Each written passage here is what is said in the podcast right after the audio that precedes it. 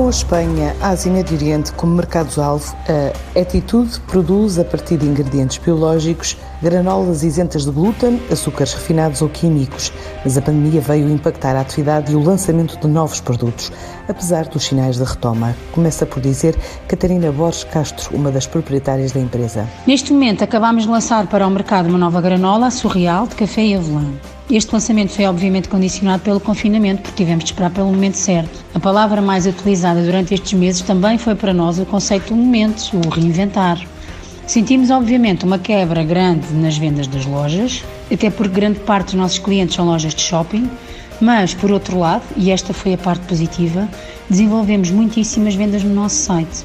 Agora, o mercado está a arrebitar, as vendas nas lojas estão a voltar à normalidade e nós estamos absolutamente focados no lançamento de dois novos produtos até ao final do ano. E temos mais surpresas também para o primeiro trimestre de 2021. Já outro sócio, Tomás Borges Castro, adianta que vão retomar a aposta nos mercados externos, desde Espanha à Ásia até ao Médio Oriente. Cada vez mais estamos direcionados para a exportação dos nossos produtos. Desde 2018 que já exportamos para Hong Kong e apesar deste não ser um mercado óbvio, devido à diferença de cultura e hábitos alimentares, o resultado tem sido interessante, com uma taxa de crescimento positiva de ano para ano. No início deste ano, começámos a exportar para a Espanha, mas infelizmente isto aconteceu semana antes de começar as restritas regras de confinamento naquele país. No verão passado, começámos a exportar para o Bahrein, outro mercado que não estava nos nossos planos pelas mesmas razões do mercado de Hong Kong.